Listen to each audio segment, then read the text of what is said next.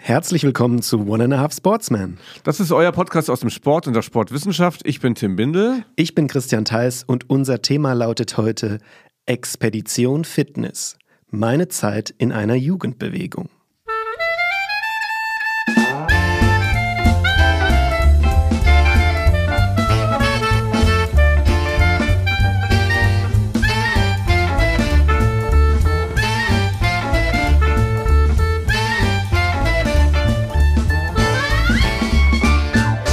Welcome back, Tim. Ja. In unserer in unseren Wow. Gefilden hier. Ja, ja. Dass es überhaupt wieder losgeht, ne? Man sagt, es gibt ja auch so das Phänomen, man sagt dann, jo, okay, wir machen da mal eine kleine Pause und dann, Kommt man einfach nicht zurück. genau, die Internetgesellschaft, sie vergisst sehr schnell und dann, ja, man, eine oder andere fragt sich noch, was war? War doch da dieser Podcast? Ach, und schon ist der nächste da, ne? Und vergessen ist man. Nee, Ja. wir sind wieder da und wir bleiben dran. Genau, ich hoffe, ihr habt uns natürlich nicht vergessen, unsere lieben HörerInnen da draußen, denn die Sommerpause ist sozusagen passend mit dem Wetter, was gerade so eintrifft bei uns hier in Mainz, ziemlich genau abgeschlossen. Ja, Für also uns, ich- für unseren ja. Podcast zumindest. Ja, genau. Der Winter ist da. Also wir haben irgendwie den Herbst, den Herbst vergessen, so habe ich das Gefühl. Winter is coming. Genau, Ja. also jetzt ist das alles vorbei, wie früh das wieder dunkel ist. Ne? Jedes Jahr irgendwie das gleiche Thema. Man kann sich einfach nicht dran gewöhnen, Christian. Ja, machen wir noch einen kurzen Urlaubsrecap so. Wir hatten ja so einiges Ja. angeteasert, was wir so vorhatten. Ja. Warst du denn sportlich in deinem Urlaub? Ich war auch sportlich. Ja. Also der Basketball hat mich das erste Mal, oder so eines der ersten Male international ähm, auf Reisen gebracht. Das war sehr spannend. So, Wo warst du? Ich war in der Slowakei. Ich weiß es natürlich, Du weißt ich es natürlich. ich Ich war in der Slowakei beim äh, European Youth Olympic Festival als Basketballschiedsrichter. Und das ist äh, ja eine immer wieder sehr spannende Erfahrung, wie Sport und auch ja das Schiedsrichtersein so international verbindet, welche unterschiedlichen Ansichten, welche unterschiedlichen Vorgehensweisen. Und letztendlich versucht man ja immer, es gleich zu machen, dass, also wenn da drei Schiedsrichter auf dem Feld stehen, dass die es gleich machen, austauschbar sind. Und es ist spannend, dass man, oder wie man sich dann versucht anzunähern, also, oder ich sag mal, die leichten Unterschiedlichkeiten abzubauen. Wir haben es ja alle gesehen bei der Europameisterschaft äh, der Herren. Es sind ja einige wieder äh, vorm Fernseher gewesen, äh, die das vielleicht lange Jahre nicht gemacht haben. Und da konnte man sehen, diese Basketball-Schiedsrichter. Und dann habe ich dann auch da gesessen und ich weiß gar nicht, wer mich fragt. Und das macht Christian, das macht Christian also. Ja, Das macht so, sowas ähnliches mal Christian. Genau, also, ja. Also da genau. sieht man auch, wie hochkomplex das ist. Es gab ja auch einen Vorfall, dass der Schiedsrichter auch da in der, stark in der Kritik waren, glaube ich, das Turnier verlassen mussten, wenn ich Ja. so, ne? Ja. Also da hast du ja einen Knochenjob neben deinem Knochenjob hier in der Uni. Wann hörst du damit auf? Mit meinem Knochenjob an der Uni ba- bald.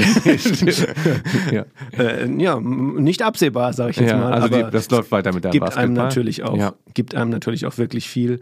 Und äh, ja, wir hatten ja schon eine große Schiedsrichterfolge, deshalb möchte ich das jetzt ja, müssen wir das ja, Ja. jetzt nicht weiter aufmachen. Aber trotzdem, ich war ähm, Beruflicher Urlaub sozusagen. Du warst also Kann in der man- Slowakei. kann man fast Ja. sagen, aber Blieb ich habe da ja Zeit, diese slowakische Kultur ein bisschen äh, zu erfahren? äh, wenig, glaube ich, so muss ich dann doch zu sagen. Man war viel eingespannt, aber ich glaube, habe ich nicht schon in meiner, ich meine, in der letzten Folge hätte ich schon angeteasert, dass ich damals meine Dis, also meine Dissertationsschrift Ja. abgegeben habe, Ja. damals, ja. Ja. Und da hatte ich natürlich ein bisschen Zeit auch so privat, ohne Sport und ohne Hintergedanken.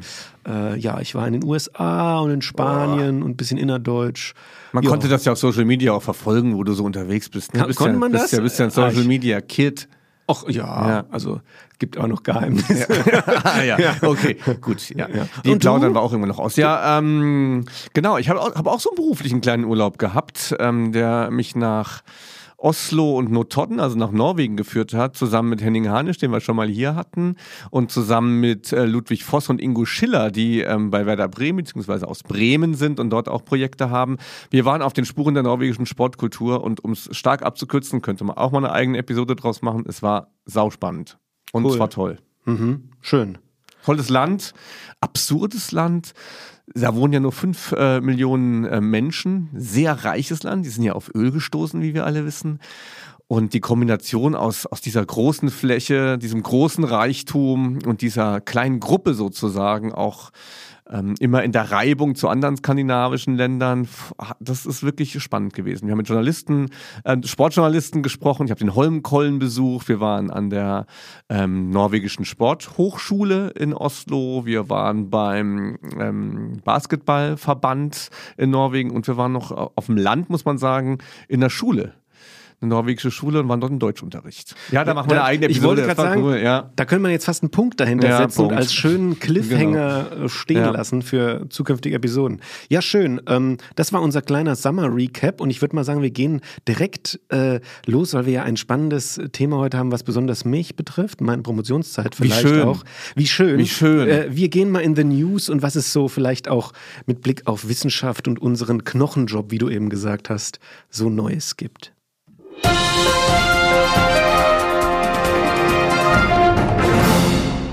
Ja, was gibt's Neues? Christian Theis ist promoviert. Wer hätte es gedacht? yes, Erinnerst du dich? Seit der ersten Episode habe ich rumgestichelt und rumgequengelt. Ja, werd du da erstmal fertig und zack, ist fertig geworden. Ne? Ja, eigentlich musst du dir jetzt was zack. Neues. Ja, ich freue mich natürlich ja. sehr äh, du musst dir was Neues bereitlegen. Eigentlich könntest du jetzt sagen, wann ist die Habilitation fertig? Ja, so nach ja, dem Motto, ja. Äh, wird Zeit. Ja, so, ja, Also irgendwas Neues musst du dir aufbauen. das musst du dir aber selbst suchen, glaube ich. Du brauchst dir, musst dir selbst noch so eine Hürde aufbauen und dann, wenn, wenn die Hürde steht, dann kontrolliere ich das. Dann ah, die kommuniziere ich dann mit dir? Ja, ja, und, genau. Ah ja, okay. Ja. Mhm. Nee, genießt das, glaube ich, erstmal so. Ne? Ähm, es wird ja gleich darum gehen, was, wie, wie man promoviert, dann noch mit einer Ethnographie und dann noch in dem Thema Fitness. Also wir wollen mhm. dich ja wollen dich ja heute zum Thema machen, wie du das Abenteuer ähm, erfahren hast in dem Bereich. Aber jetzt auch als promovierter Wissenschaftler, ich nehme die Frage schon mal vorweg, wie fühlt es sich an?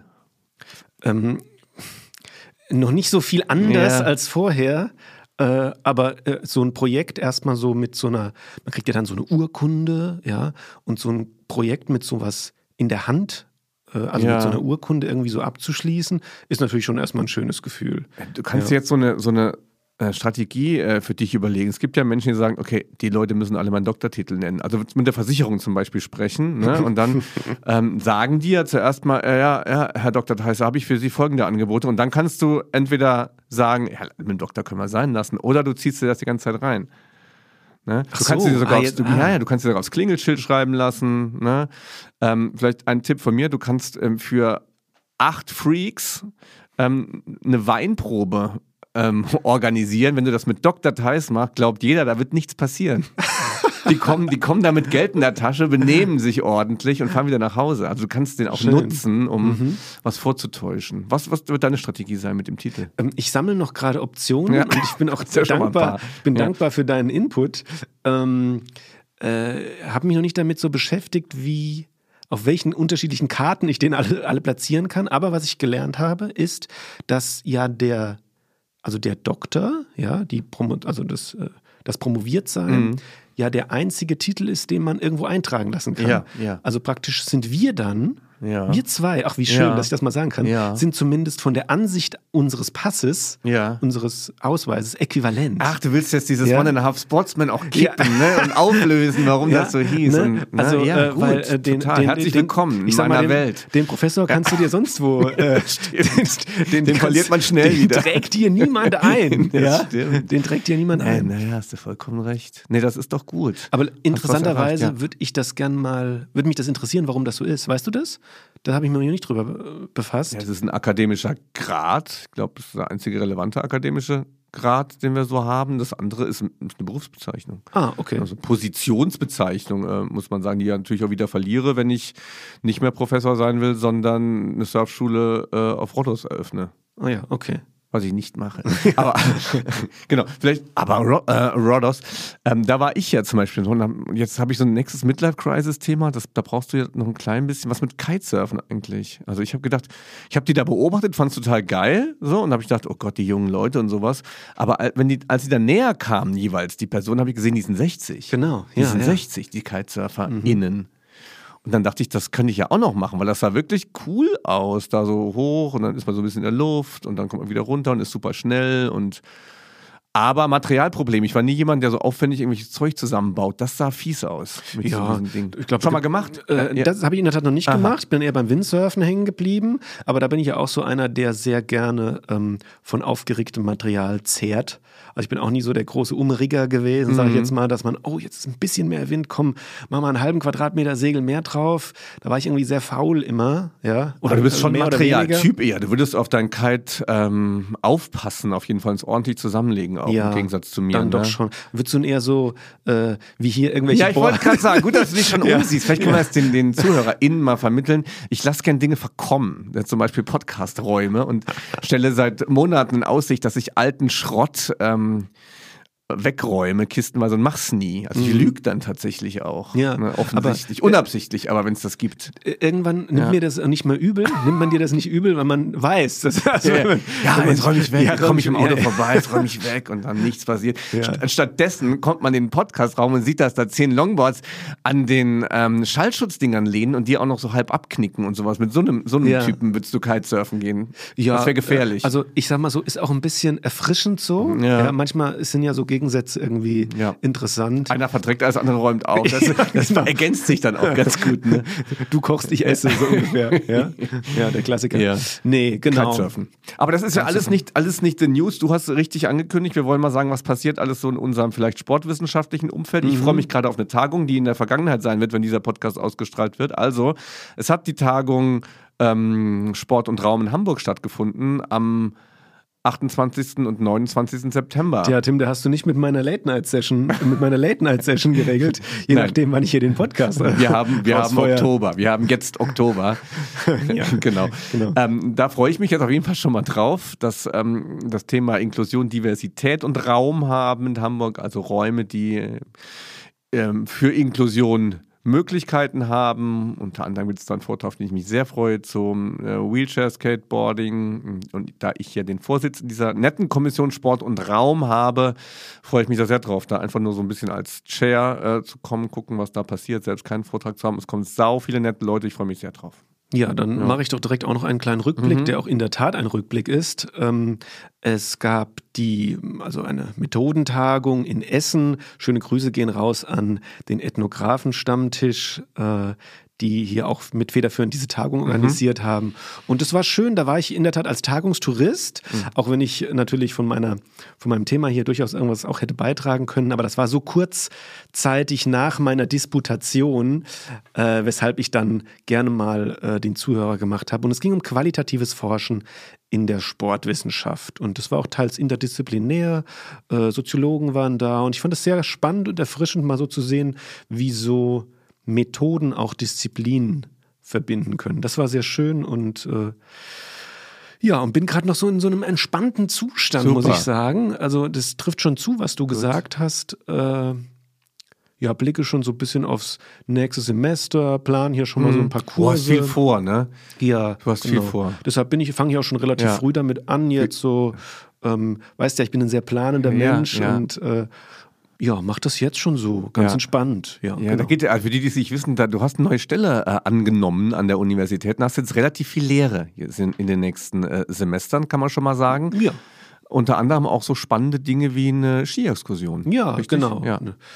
Äh, Schneesport-Kompaktveranstaltung, wie das so schön heißt. Und Oh je. äh, was heißt oh je? Du, du hast nur damit zu tun, so stelle ich es mir vor, die Leute vom Saufen abzuhalten, t- 24-7 oder ist es anders mittlerweile? Och, also davon abhalten kann keine Rede sein. So. Ach ja, du bist ja Teil einer Jugendbewegung. Ja, genau. Nein, äh, schauen wir mal, was passiert. Ähm, genau, in äh, Spannendes Thema Skifahren. Da könnten wir auch mal eine, eine Episode ähm, machen. Skifahren, Skiexkursion, Schule und Ski, Nachhaltigkeit etc. etc. Auf jeden Fall. Haben wir also noch nicht, ne? Großes ja. Thema. Ja. Aber ich habe auch spannende Basketballkurse, spannende Cool. Hospitationen in sportpädagogischen äh, Lehr- und Lernfeldern. Also da kommt ein bisschen was auf mich zu, jawohl. Aber ich freue mich drauf Mhm. Super. und bin aktuell noch sehr, sehr guter Dinge, dass das alles schön Ja. wird. Ja. Genau. Die Studierenden hier freuen sich bestimmt auch drauf. Ja, das ist äh, mir nicht egal natürlich, aber ich hoffe natürlich, dass Sie sich auch drauf Nein, freuen. ich Ja, würde mich, würd mich drauf freuen, wenn ich eine Veranstaltung bei dir hätte. Ja, das, Sicher auch äh, gut organisiert. Das auf alle Fälle, ja. Genau. ja, Ähm, genau. Genau, ich, noch eine Sache, da du ja jetzt ähm, auf deiner Promotionsstelle ähm, weg bist hier in der Abteilung, werde ich die im nächsten Jahr neu besetzen und damit kann ich auch ähm, für unsere Abteilung ein neues Forschungsthema platzieren. Das würde ich gerne diesmal wirklich groß als eine Forschungsgruppe aufziehen zum Thema Zugang und Verbleib zum Sport. So wirklich mal so groß genannt. Also wir machen das Fitnessding nicht nochmal. Das hast du dir ja damals so ausgesucht. Ich hatte ja mehrere Themenbereiche, die möglich waren. Ich würde es diesmal ein bisschen stringenter machen. Habe ich dir das aufgedrückt? Du guckst so fragend. Ich gucke gerade Fragen, weil mir die Frage häufig, äh, ich möchte ja. nicht, ich möchte deinen dein, dein, dein Gedanken jetzt nicht zu deinem neuen Forschungsprojekt, da ja, kommen wir gleich drauf ja, zurück. Aber wir, ich muss wirklich ja, nochmal drüber drüber nachdenken, wie ich dazu Sorgen, gekommen ja. bin. Hab ich, nee. Du hast mir es nicht nein, auf, also nein, aufgedrückt, nein. auf gar keinen Fall, liebe äh, Hörer. Nein. Ähm, da, da war ich schon groß selbst mit beteiligt. Aber ich frage mich rückblickend schon noch, wie wir so die ersten. Ja. Wir hatten mal so eine Brainstorming-Session draußen auf den weißen Stühlen ja. unter der Linde? Keine Ahnung. Ja, Bäume bin ich nicht so. Bin ich nicht so. ja. Äh, mit Bäumen bin ich nicht so. Also wer nach Mainz kommt und promoviert, muss immer durch diese weiße Stuhl unter den Linden-Situationen nee. durchkommen. Ne? Das, das regt so an zum Nachdenken, zum Kreativwerden und sich aber auch ein bisschen anpassen an die Thematiken, die ich glaube dann vorgeben, weil ich könnte ja gar nicht alles betreuen. Ich mhm. glaube, ich habe ähm, dir so verschiedene Themenfelder ähm, angeboten und wir haben darüber diskutiert, was eignet sich sowohl äh, für dein, zu deinem Interesse, aber auch zu den Aussichten, die man damit verfolgen kann. Ist ja gelungen letztendlich bei dir. Ja, sagen, Achtung, ne? schlechter Wortwitz, ja. das ist praktisch die Lindenstraße ja, zur Promotion. Ja, sehr gut, genau. Also ne? das, das kommt dann wieder und diesmal ähm, zu einem Thema, das werde ich ein bisschen mehr vorgeben, weil das, das würde ich gern tiefer behandeln, weil das in Zukunft sehr interessant wird für Verbände und Vereine. Nicht, also auch, warum kommen eigentlich Kinder? Das haben wir noch relativ gut im Griff, finde ich, in der Forschung. Aber was ich spannend finde, in Zukunft danach zu forschen, im jungen Jugendalter, warum bleibt jemand eigentlich dabei? Und, das ne? heißt, genau, ähm, deckt sich das praktisch mit ich frage mich nämlich gerade, ist das ein Unterschied zu der Dropout-Diskussion? Mhm. Weil es, du kannst, man kann ja. es ja von zwei Perspektiven betrachten. Warum bleibe ich dabei? Beziehungsweise warum äh, ja. höre ich auf? Ja, Oder genau. ist das praktisch äquivalent mhm. und ergänzt sich gegenseitig? Ergänzt sich ein bisschen, ja. aber ist bewusst auf den Verbleib gesetzt, weil dadurch so eine Adressatenorientierung entsteht und dadurch eine, eine Ankopplung an die Jugendforschung entsteht. Also wie ändert sich junges Leben und was muss jungem Leben eigentlich geboten werden, damit es gerne irgendwo teilnimmt? Und damit ist ja auch mehr als ein Sportverein eigentlich komplett institutionelles und von Erwachsenen organisiertes gemeint. Mhm. Können wir vielleicht bei deiner Forschung ja auch nochmal dazu kommen. Wir hatten ja auch einen interessanten Punkt. Gibt es überhaupt noch ähm, sowas wie genuine Jugendräume? Ne? Das würde ich gerne gern nachher nochmal mit dir besprechen, gerne, weil ich das ja. eine spannende Idee fand. Mhm. Genau, also darum, da freue ich mich total drauf. Also was, ich fange total gern Dinge neu an. Ja, und da, da kannst du immer so mhm. schön vorbereiten, ne? wo geht's hin, was, was könnte in, inhaltlich interessant sein, wo gibt es Kooperationen, was könnte auch strategisch interessant sein für den Nachwuchs. Das finde ich immer, immer Ver, sehr schön. Äh, Verbleib im Sport, also im organisierten Sport? Nicht zwingend. Nicht, nicht zwingend. zwingend. Nein. Okay, weil das verbindet man natürlich ja. sehr stark damit. Ich frage mich auch gerade, wie man das Informelle so misst. Also, gell? Ja, in der Szene, aber spannend, ja, ja. ja wir mal schauen. Ja. Kommen mir gerade so ein paar Gedanken äh, mhm. einfach so dazu. Ja, schön. Ja, genau, ähm, da freue ich genau. mich drauf. Das sind so die Zukunftsgeschichten. Und ähm, persönlich finde ich sportlich, da sprechen wir doch auch immer gerne drüber. Ich gehe das Thema Triathlon jetzt nochmal vernünftig an ja. ab Oktober. Ja. Trainiere ich ein Jahr und ich habe echt Bock, so mit diesen Ausdauergeschichten nochmal reinzugehen. Mhm. Diese Pumperei muss ein bisschen reduziert werden. Ja. Im Gegensatz zu deinen Vorhaben, wenn ich dich so ansehe, ne? Also Gott sei Dank haben ja. wir noch keinen Videopodcast. Nein. Ja. Also du ich, hast, du hast, das kann man ruhig auch offen sagen, du hast gut zugelegt. Äh, äh, Muskelmasse, Muskelmasse mäßig. Ja. Während der Promotion können wir auch noch drüber ich sprechen. Ich habe so Probleme mit dem vielen Essen. Ja. Also wirklich. Also bist du immer noch, du willst immer noch, äh, du naja, viel also, oder was? Was heißt viel? Also ich äh, tracke, mm, ja, mm. aber auch jetzt nicht, um irgendwie, keine Ahnung, äh, so auf die Bühne zu gehen, ja, wie, wie, ja. wie, man immer so sagt. Nee, weil mir das einfach, äh, ich finde es sehr interessant, ja, so Self-Tracking, bin ich ja, ein Typ für, ja. Leben in Zahlen, ja, ja. macht mir, macht mir, finde ich interessant und Angst und interessant. Aber wenn ich dann teilweise, wenn ich dann teilweise ähm, Belastungstag habe, also Training an einem Tag mhm. und dann irgendwie keine Ahnung, aus dem Studio oder vom Lauf komme und dann nochmal 900 mhm. Kalorien praktisch mehr noch essen Gebe ich dir einen Tipp, Ben Jerry's Netflix in Schild. Hat 1100, also was kriege ich, krieg ich problemlos innerhalb von 20 Minuten runter. Ja, aber ich mache ja. hier nicht so Dirty Bulk, also, okay. also wie das so ja, schön heißt, ja, okay. also nicht so äh, Junkfood läuft, ah. sondern dann versuche ich schon auch irgendwie, ähm, also ich peile so 400 im Plus an, Ja, 400 ja. im Plus, also 400 Kalorien im Plus. Und oh, das ist manchmal schon echt. Ja. Manchmal Ja, okay. denke ich mir, du hast mal Shakes, irgendwann gesagt, ohne genau, Kauen machen, ne? genau, oder? Du hast Ja. irgendwann mal gesagt, du hättest, hättest diese Mass Gainer Ja, äh, verwen verwendet. Diese sind so Shakes, gell? ja. Ja, da bin ich aktuell fast am überlegen, ob ich auch mal sowas. Ja. Aber für mich hat Essen schnell, immer noch ne? was mit Genuss zu tun irgendwie. Und so stupides Mhm, reinschaufeln, ist was ein interessanter schmeckt. Ansatz, ja. Kann, Ja. ja. aber ja. Also was nicht so 400 boah. drüber geht ja wahrscheinlich noch, ne? aber du könnt, man kann es ja noch weiter übertreiben eigentlich. Ne? Ja, aber dann, äh, meine Theorie dahinter ist, zumindest meine trainingswissenschaftliche Theorie ist, dass dann zu viel an äh, unnötigem Fett auch Mhm. angesetzt wird, ja. Ist ein spannendes Thema, ist ein Nerd-Thema und ist aber auch ein bisschen dummes Thema irgendwo am Ende auch immer, oder? Dumm inwiefern? Weil man sich so mit seiner Oberfläche und so sich selbst so beschäftigt. Das hatten wir ja auch alles, Ja. zumindest war das mal eine ethnografische Vorbereitung, dieses egozentrische und körperbildorientierte. Wir müssen nachher in diesem ähm, Podcast, eignet sich ja dazu gut, über Schönheit tatsächlich sprechen und Ja. über, äh, wie sehr wir beide hängen geblieben sind mit unseren Fitness-Ethnografien. Wir müssen ja eigentlich auch raus aus der Szene. Ich muss schon auch gerade sagen, äh, dann lass uns, wir, wir verschwimmen schon gerade so ein bisschen. Ja. Lass uns the News zumachen. Ja, noch kurze. Transition, dann gehen wir ins Thema. Ja, okay. okay, Leute, here we go.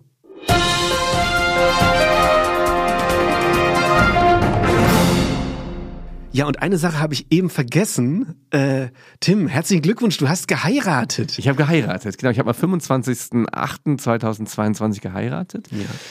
Und das war ein ganz toller Tag, ähm, den wir in Mainz gefeiert haben. Du kamst ja noch zum Beglückwünschen ähm, vorbei. Und ja, da steckt so viel, so viel natürlich drin bei so einem Thema. Da müsste man, würde ich auch gerne mal machen, wenn es zum Sport passen würde, eine eigene Episode über Liebe machen. Das ist meine zweite und hoffentlich letzte Hochzeit gewesen. Das muss man ja vielleicht auch noch dazu sagen. Und das ist eine verrückte Geschichte, die mir da passiert ist und die jetzt irgendwie ein Happy End gefunden hat. Und das Schön. macht mich total äh, glücklich. Es war ein ganz toller Tag. Ja, das freut mich wirklich auch sehr. Und ähm, ich war ja auch, äh, äh, wie sagt man, äh, ich möchte mich nicht zu groß äh, stellen, ein, aber ein kleiner Teil des Tages, weil ich auch dabei sein durfte. Es ja. kommt noch eine große Feier, Christian, da wirst du eingeladen. Oh, da freue ich mich ja. noch viel mehr drauf. Mhm, auch genau. auch. Na, Es war sehr schön und es war eine äh, tolle Location, muss ich sagen, Mhm. habt ihr gefunden und es war sehr angenehm und ja, das ist doch eine schöne Transition eigentlich so, dass Total. wir auch noch eine Liebes-Episode irgendwann mal machen. Ja. ja, über Liebe kann ich, kann ich viel reden, aber es muss dann doch wieder jeder für sich finden. Aber ich habe die Liebe meines Lebens gefunden.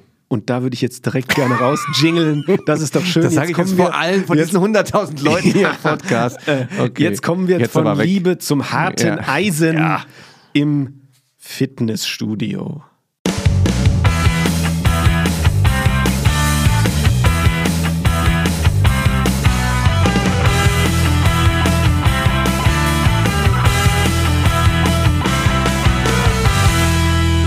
Expedition Fitness haben wir es genannt. Und ich fände es schön, wenn wir es ein bisschen so aufziehen ähm, könnten, wie als wäre Reinhold Messner zurück.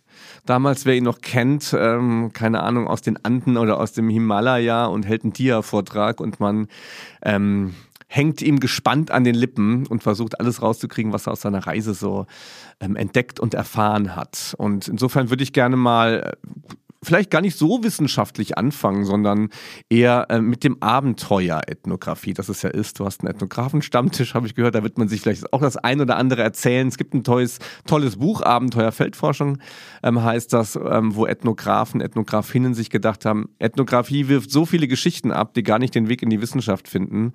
Und eigentlich sind die aber auch erzählenswert. Also woran machst du eigentlich ähm, wa- was hast du zu erzählen? Was sind es die Menschen, die Orte? Was sind deine Einsichten, Erfahrungen? Was, was bringst du so mit aus vier Jahren intensivem Dasein, dabei sein in der Fitnesskultur? Also was ich definitiv noch mitbringe, weil du Reinhold Messner angesprochen hast, sind noch alle meine Finger und alle meine Ach so, zehn, stimmt Ja. das. Ja, fand ich als Kind spektakulär, dass der zehn verliert. Ja. Ja. Ähm, was bringe ich mit? Also grundsätzlich ist Ethnographie, also Feldforschung, teilnehmende Beobachtungen im Feld, vielleicht für die, die sich Ja.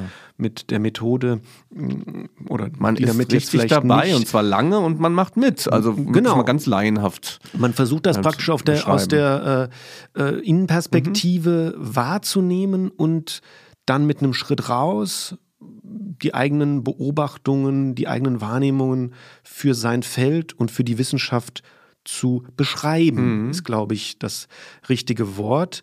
Und äh, letztendlich gibt es ja ein Wort, was so Grenzen, Grenzerfahrungen, ja, im, im, in der Feldforschung, äh, was existiert. Und ich muss ganz ehrlich sagen, ganz, ganz viel, was ich erfahren habe, hat sicherlich nicht in meine Dissertationsschrift mhm. geschafft. Das ist auf der einen Seite fragt man sich immer so auch ein bisschen schade so, weil man mhm. ich dir jetzt Sachen erzählen kann, die man nicht nachlesen kann, aber die sind dann auch immer wieder spannend, mhm. weil ähm, man muss, glaube ich, besonders in einer Zeit, ich habe sehr lange im Feld verbracht. Also für, gibt natürlich noch Leute, die wesentlich länger irgendwie eine Langzeitethnographie betreiben, irgendwie zehn Jahre und mehr. Also ich war äh, ungefähr drei Jahre, ein bisschen weniger als drei Jahre Teil des Feldes und habe da wirklich ganz ja, spannende Erfahrungen machen. Und wenn du jetzt, was, was, wären so deine Dias, wenn du jetzt da, ähm, mhm. ne, du kommst jetzt hier in die Stadthalle äh, mit, mit deiner Expedition, was für Bilder äh, hast du uns mitgebracht? Was ist so ein, ne, okay. von Räumen, von Menschen, von, von Dingen, die du gesehen hast, die vielleicht für jemanden, der nicht in dieser Fitnesskultur ist, ähm, das nicht kennt und sagt, okay, mh, hm, spektakulär oder besonders? Da gibt es zum Beispiel einen Begriff äh, der Feldforschung oder grundsätzlich auch der Kulturforschung, der dreht sich ja um Artefakte. Mhm. Ja?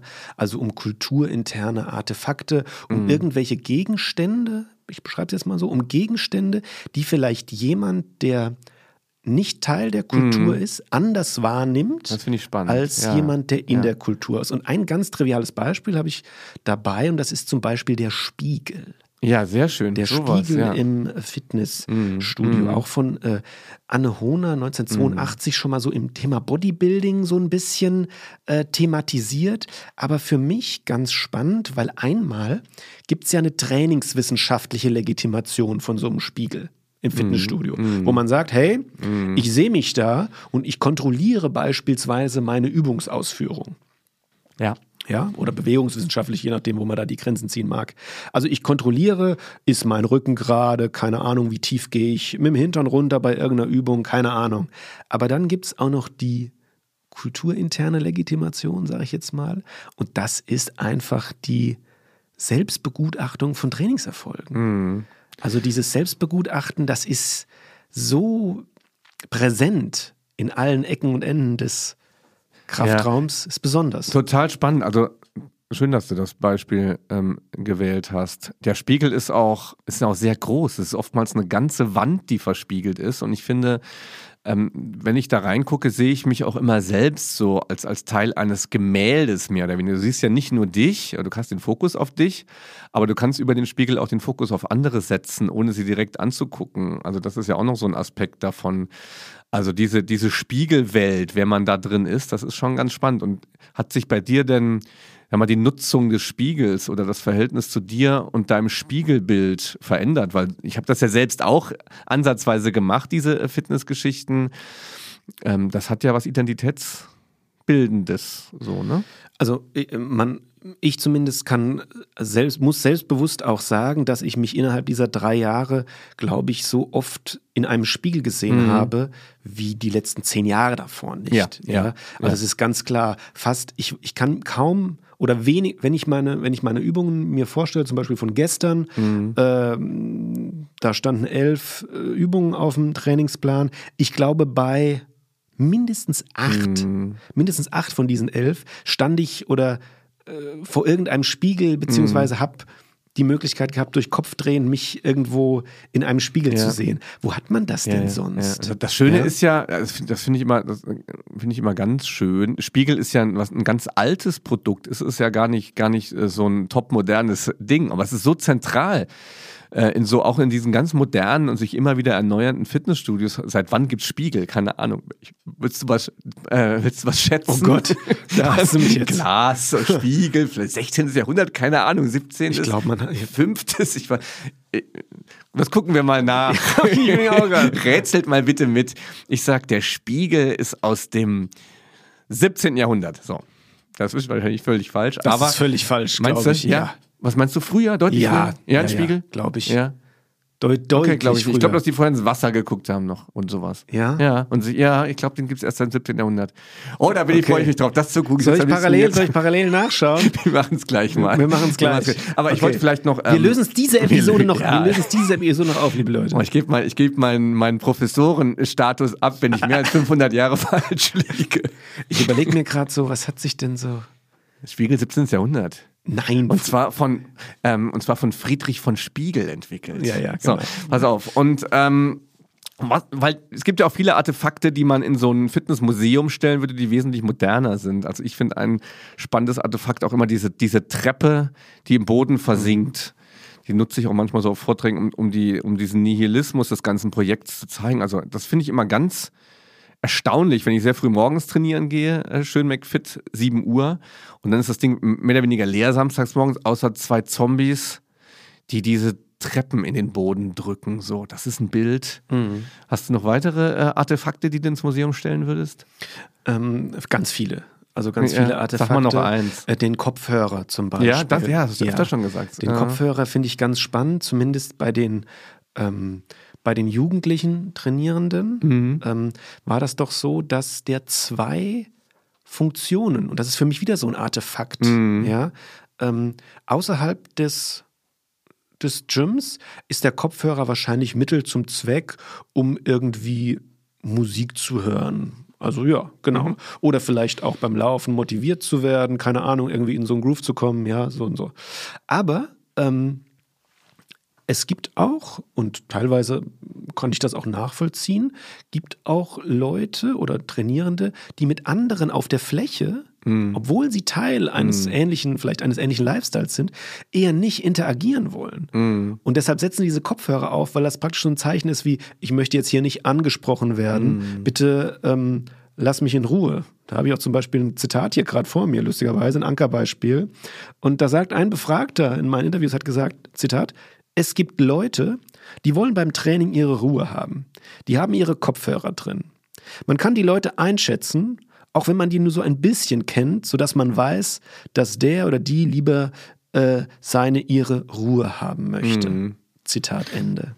Ja, total spannend. Das ist auch eine Szene, gerade in Fitnessstudios, äh, die viele auch nutzen, um privat, isoliert, trotzdem in einem Kollektiv zu sein.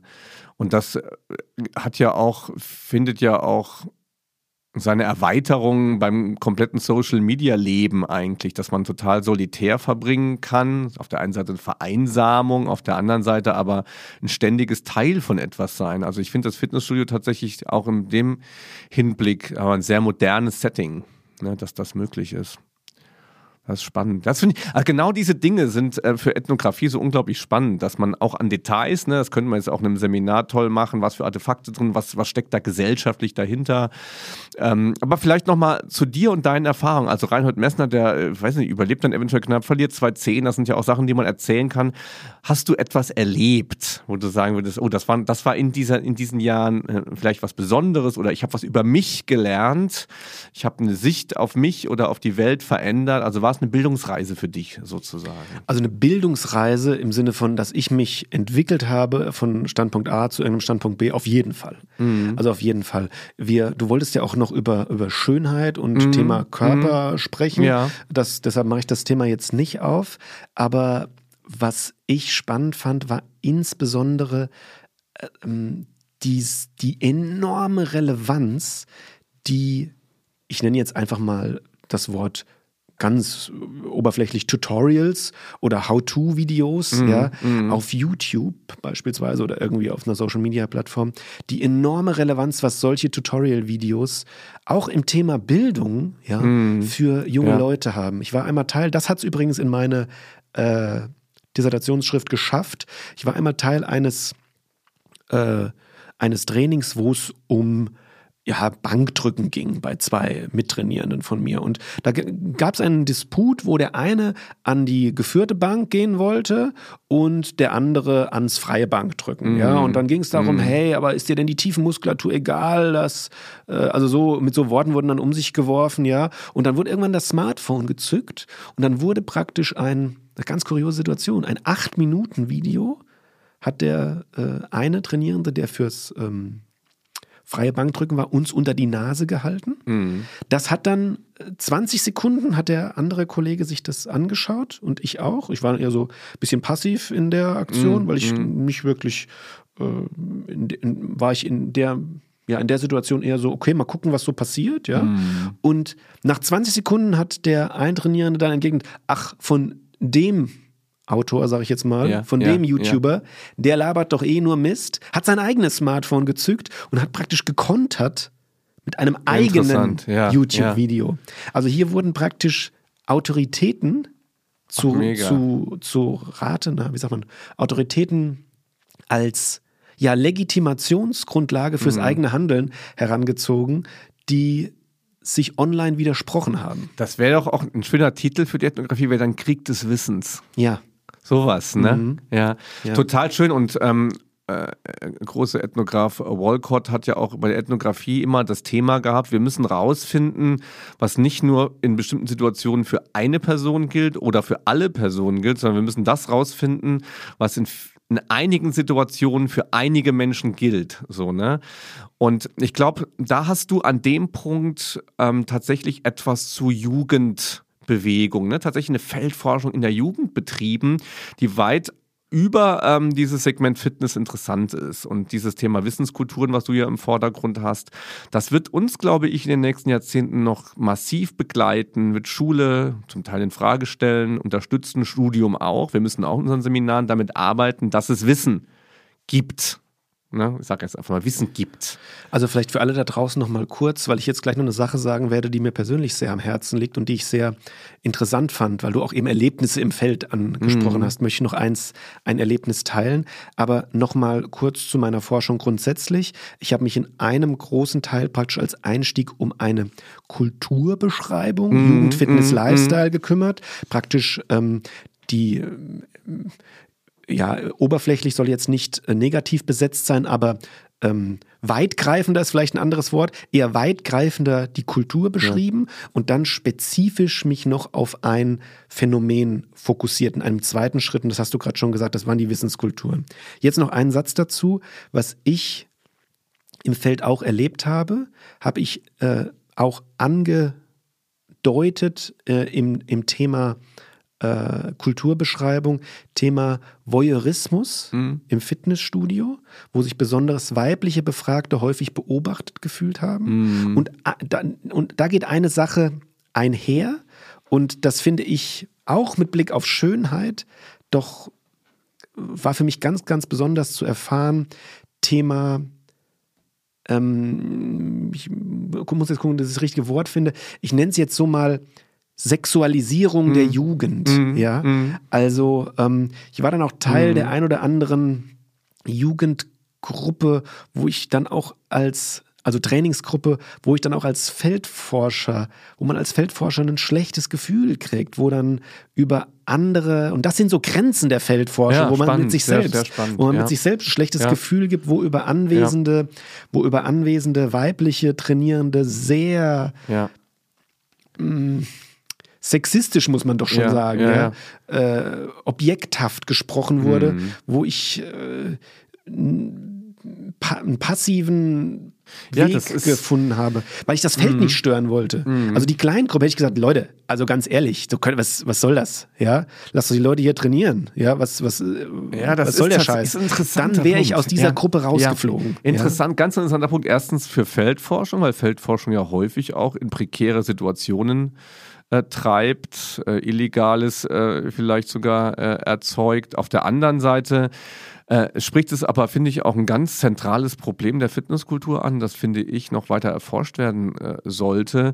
Dadurch, dass der eigene Körper ja objektiviert wird, also du arbeitest an deinem Körper als ein Objekt, als eine Maschine, als Körper eben, ähm, ist die Gefahr groß, dass auch andere deinen Körper objektivieren, sozusagen. Ne? Also kann, darf ich jetzt über andere so reden, wie der selbst über seinen Körper? Darf ich über den Körper einer mir gar nicht so äh, bekannten äh, jungen Frau beispielsweise objektiviert sprechen? Das ist ja schon ein erster Schritt zu dem, was in im Extrem dann auch sexualisiert äh, bezeichnet werden kann. Also das, das liegt ja alles noch forschungsmäßig total offen. Fitnessszene, du sagst eine sexualisierte Jugend, ein spannendes Thema und ich denke, da müsste man dann auch noch mal mit einer Forschung ran. Also das interessiert mich total. Ne? Ja, gibt ja auch äh, Beispiel, wir hatten das Thema ja auch schon, du hast es auch schon mal mhm. angesprochen, was teilweise für ähm, äh, zumindest, ja, kann man auch so sagen, sexualisierte Videos auf TikTok mm. oder so produziert wird, wo er teils, ich würde mal sagen, äh, können man fast schon als erotische Tänze mm. äh, mhm. bezeichnen, mm. da von ähm, Minderjährigen, vielleicht auch bestimmt auch teilweise nicht wissend, ja, nachgeahmt werden. Ähm, das habe ich doch auch in mhm. der in meiner Zeit in, auf einer Expedition mhm. konnte ich das doch auch häufig wahrnehmen, ähm, dass da genau, auch, der ja, Körper ja, Teil eines. Auch hier wieder. Entschuldigung. Entschuldigung. Nee, nur noch ein Wort Gesamtprodukts ist so. Ja, auch hier wieder auf der einen Seite Privatisierung von Jugend, weil Jugend auch schüchterner wird. Ne? Jugend auch sich eher im, im, Re, im echten Leben auch ungern zeigt, aber im virtuellen Bereich dann doch. Ähm, eher wieder so, so, so sexualisierbar und zugänglich im Grunde wird. Und im Fitnessstudio als so ein äh, Zwischenbereich fast, würde ich sagen, zwischen was Virtuellem und was Echtem, kann man da vielleicht äh, diese Übergänge auch ab, äh, erspüren. Aber wir entwickeln hier neue Thesen zu einer Arbeit. Eigentlich ähm, hatte ich das so schön vorbereitet. Wir sind noch mittendrin im zweiten Punkt, den ich eben mit dir besprechen wollte. Vielleicht ist das auch ganz gut, den jetzt noch mitzunehmen. Ethnographie als wissenschaftliche Strategie habe ich den genannt. Ich hätte gern mit dir über deinen Feldzugang gesprochen. Wir sind aber eigentlich schon mittendrin so bei dem, was eigentlich so Auswertung ist. Also was nimmst du eigentlich raus aus dem ganzen Wust an Daten? Ein paar Sachen haben wir jetzt schon mal so besprochen. Überall taucht ein Thema auf. Aber du hast, musstest ja entscheiden. Ich mache ein ganz bestimmtes Thema nämlich mit, weil das für mich sportpädagogisch relevant ist. Vielleicht kannst du dazu noch mal ein bisschen was sagen. Möchtest du noch was zum Zugang hören oder wollen wir den? Das überspringen wir mal. Das Weiß nicht, ob wir noch Zeit haben dazu. Okay. Aber vielleicht bleiben ist, wir, wo wir gerade schon bei Inhalten sind, bleiben wir vielleicht ja, da. bleiben wir gerne. Ja. Zugang ist auch nicht so spannend. Also es war einfach ein Satz dazu ganz schnell, ja, ja. weil es äh, Spannende am Fitnesssport ist kommerzielles Feld. Ja, der Zugang erstmal zum räumlichen Feld ist durch eine Mitgliedschaft möglich mhm. und dann vor Ort war ich einfach sozial aktiv, habe Leute angesprochen, äh, Kontakte aufgebaut und so brauchte ich praktisch keinen Gatekeeper, wie das in der Feldforschung so heißt. Um also für die Kids da draußen, die ethnografisch in der Fitnesskultur äh, forschen wollen, Mitglied werden, loslegen. Yes, genau, It's easy. Einfach, einfach rein okay. da. Ja? Okay, und, und okay. raus da geht nicht, da kommen wir auch gleich noch dazu. Einmal drin sein, bleibt ihr leider da stecken. Ja. Aber dazwischen passiert noch was Spannendes. Was war denn deine Frage? Ja, was dein Thema, das sportpädagogische so. Kernthema jetzt so mhm. für dich ist. Du hättest ja beim also, Spiegel bleiben können. Ne? Du hättest das ganze Buch hätte um den Spiegel gehen können. Wir hätten das ganze Buch auch ähm, Krieg des Wissens nennen können nachher. Es hätte, weißt du, aber du hast ja was ausgesucht. So, also ne? ich hätte auch bei der Kulturbeschreibung bleiben ja, können. Ja. Dann wäre es, glaube ich, noch mehr Ethnographie gewesen, weil mehr beschreibend äh, ähm, weil noch mehr narrative Passagen möglich gewesen wären, noch mehr Beschreibungspassagen. Ähm, Wäre dann, glaube ich, auch, äh, da kann man sich natürlich darüber streiten, inwieweit da soziologisches Anliegen, pädagogisches Anliegen, äh, wo die Grenzen da verschmelzen. Ich mache da sage ich auch ganz ehrlich, nie so einen Krieg draus, was ist jetzt soziologisch, was pädagogisch. Das geht sicherlich hier und da Hand in Hand, ja. Aber für uns äh, in Klammern Sport, Klammer zu, Pädagogen, ja, ist natürlich das Thema Wissen, weil es auch sehr mit Entwicklung, ja, ähm, äh, von jungen Menschen zusammenhängt, war, war und ist besonders. Und deshalb wurde da, ähm, und auch, weil es auch von dir schon für den Erwachsenen-Fitnesssport vorgezeichnet wurde, mein Schwerpunkt drauf gelegt. Da sage ich aber auch ganz klar, diese Festlegung ist richtig tough in der Ethnographie. Also weil du auch als Wissenschaftsstrategie fragst. Also sich dann zu entscheiden, was, also ich zeichne praktisch ein Bild von der Kultur, wenn man so möchte. Ich zeichne ein großes Bild und welchen Teil dieses Bildes male ich aus oder zeichne ich scharf? Ich glaube, das ist sehr, sehr schwer. Jetzt hat es mich leicht, hat es, war es mir leichter, weil ähm, es unterschiedliche Vorarbeiten auch von dir schon zum Thema Wissen gab für Erwachsenen, Fitness, äh, Sport. Äh, aber grundsätzlich, du merkst schon, was ich auch eben schon angesprochen habe mit Körperlichkeit, Sexualisierung etc., da gibt es noch wirklich unglaublich viele Bereiche, die auch das Feld pädagogisch spannend machen. Wie, wie, war da so dein, dein Vorgehen? Also du hast ja äh, Daten gesammelt, ne? Mit einem Großteil waren es Interviewdaten, aber auch Beobachtungen, Selbsterfahrungen etc. Vielleicht so als, als ein Tipp jetzt auch für diejenigen, die sich in solchen Qualifikations- oder Forschungsprozessen befinden. Das ist ja oft ein Problem. Wie komme ich aus dem vielen wieder raus? Und gerade in der Ethnographie schreibt man nachher aus Versehen 2000 Seiten äh, langes Buch. Das hast du ja geschafft zu vermeiden und bist am Endeffekt bei 300 Seiten ähm, gelandet. Kannst du da Tipps geben, wie das funktioniert? Tja, also Fokussierung tut natürlich immer gut also eine, eine Fokussierung auf ein Phänomen. Allerdings ist es mir auch passiert und das muss man, ich glaube, das, was man machen muss, ist ak zu akzeptieren, mhm. dass man Sachen schreibt, dass man Sachen für total spannend erachtet, wie ich dir jetzt hier noch drei Stunden erzählen könnte, dies nicht ins Endprodukt schaffen. Mm. Und ich glaube, wenn man das akzeptiert, dann fällt es einem leichter zu sagen, okay, ja, es ist, ein, es ist spannend, vielleicht baue ich noch einen Artikel draus, vielleicht sind das Anknüpfungspunkte für zukünftige Forschungen. Mhm. Aber hierfür ist es gerade weniger, nicht, ich sage nicht, dass es nicht relevant ist, aber es ist weniger relevant und äh, muss einfach äh, in, in der Masse zusammengehalten werden, dass es nicht diese 2000 Seiten wird. Ja, da steckt ja auch eine große Chance drin, also sich immer wieder früh zu vergegenwärtigen, was ist eigentlich hier das Spannendste? Was ist das, was ich am besten ähm, greifen kann? Wo ist das, wo ich schon vielleicht ein bisschen Anschluss finde? Das sind so pragmatische Gründe auch. Ne? Und ich glaube tatsächlich, dass es vielen NachwuchswissenschaftlerInnen eben schwerfällt, an vielen Punkten das Ding auch dann entsprechend nach Hause zu bringen. Und dazu gehört vor allem dieses nicht zu viel machen, einfangen äh, von den Daten, auswerten und es nachher auch äh, versch verschriftlichen. Eine Frage noch zu dem, zum Schreiben des Buches nachher. Es ist ja eine Monographie geworden, die man auch bald erwerben kann. Werden wir dann natürlich auch noch hier mal ähm, eine kleine Buchempfehlung äh, durchgeben. Ähm, wie, wie, was für, was hast du über dich und das Schreiben? Weil Ethnographie, Graphie heißt ja. Mhm. Ne, oh, Schreiben. sehr schön. Ja, ja, okay. äh, wer das weiß, der Ethnograph, er schreibt, wurde auch mal von ähm, schlauen äh, Ethnographen gesagt. Wie hat sich das bei dir entwickelt? Weil so viel geschrieben hast du wahrscheinlich auch davor. Jetzt nicht genauso viel wie dich im Spiegel angeguckt, wirst du wahrscheinlich in der Phase auch ziemlich viel geschrieben haben. Das ne? ist ganz klar. Also wenn man, wenn man äh, so eine Monographie schreibt, ist das, sprengt das ja bei weitem irgendwelche Artikel oder selbst die Masterarbeit. Also es ist ja überhaupt nicht zu vergleichen, ja. Also natürlich habe ich sehr viel geschrieben und was man auch oder was, das habe ich dir, glaube ich, auch schon mal in so einem Gespräch, aber jetzt kann ich es auch hier gerne ähm, zu Protokoll geben.